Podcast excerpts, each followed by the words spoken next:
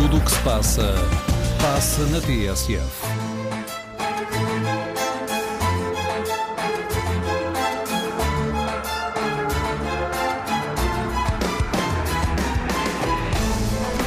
Agora o espaço de opinião à segunda-feira é de Pedro Tadeu. Há duas semanas saiu esta notícia. Os jornalistas Henrique Machado e Carlos Rodrigues Lima estiveram a ser seguidos durante três meses e foram vigiados pela polícia a mando do Ministério Público. Uma conta bancária também foi vasculhada. A Justiça queria saber quem eram as pessoas que forneciam aos jornalistas informações que estavam em segredo de justiça e, presumo, se pagavam por isso. Foi grande o burburinho, correu tinta e ocupou telejornais. Há inquéritos e audições em curso. Mas passaram duas semanas. Entre presidenciais, a aflição e a tristeza muito mais premente da pandemia, o tema agora arrisca-se a cair no esquecimento. Eu, porém, não o esqueci e o culpado é o notável jurista e constitucionalista Vital Moreira. Num texto publicado no blog Causa Nossa, Vital Moreira rebela-se contra os abusos da liberdade de imprensa Acha que os jornalistas que publicam notícias em segredo de justiça devem ser acusados pelo Ministério Público, mesmo se não se souber quem lhes passou as informações. Infelizmente, há muita gente poderosa ou influente que pensa como Vital Moreira. O jurista, nesse texto, defende ainda que o segredo de justiça está explicitamente protegido pela Constituição. Fui ver. No artigo 20, a Constituição escreve cinco parágrafos sobre, vou explicá-lo em linguagem corrente, o direito de ter acesso a uma justiça que funcione bem para todos os cidadãos. No primeiro parágrafo desse artigo 20, a Constituição promete acesso à justiça, mesmo a quem não a possa pagar. No segundo parágrafo, a Constituição promete que todos terão acesso à defesa de um advogado. No quarto parágrafo, prometem-se decisões na justiça em tempo razoável e com um processo equitativo. No quinto parágrafo, a Constituição promete prioridade e celeridade na justiça quando estão em causa direitos, liberdades e garantias pessoais.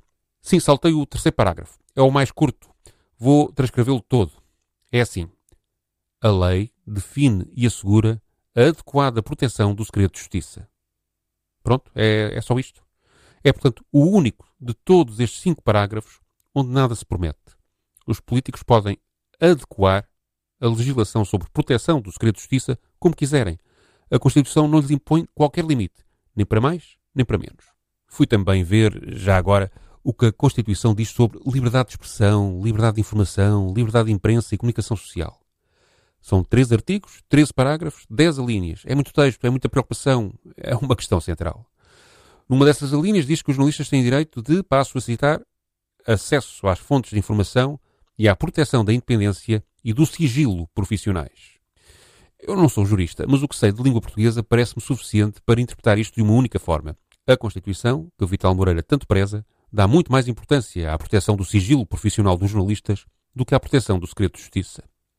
Odeio que se queimem nos jornais reputações de pessoas a descrever sequer uma acusação judicial. Acho que a violação do segredo de justiça é um problema grave.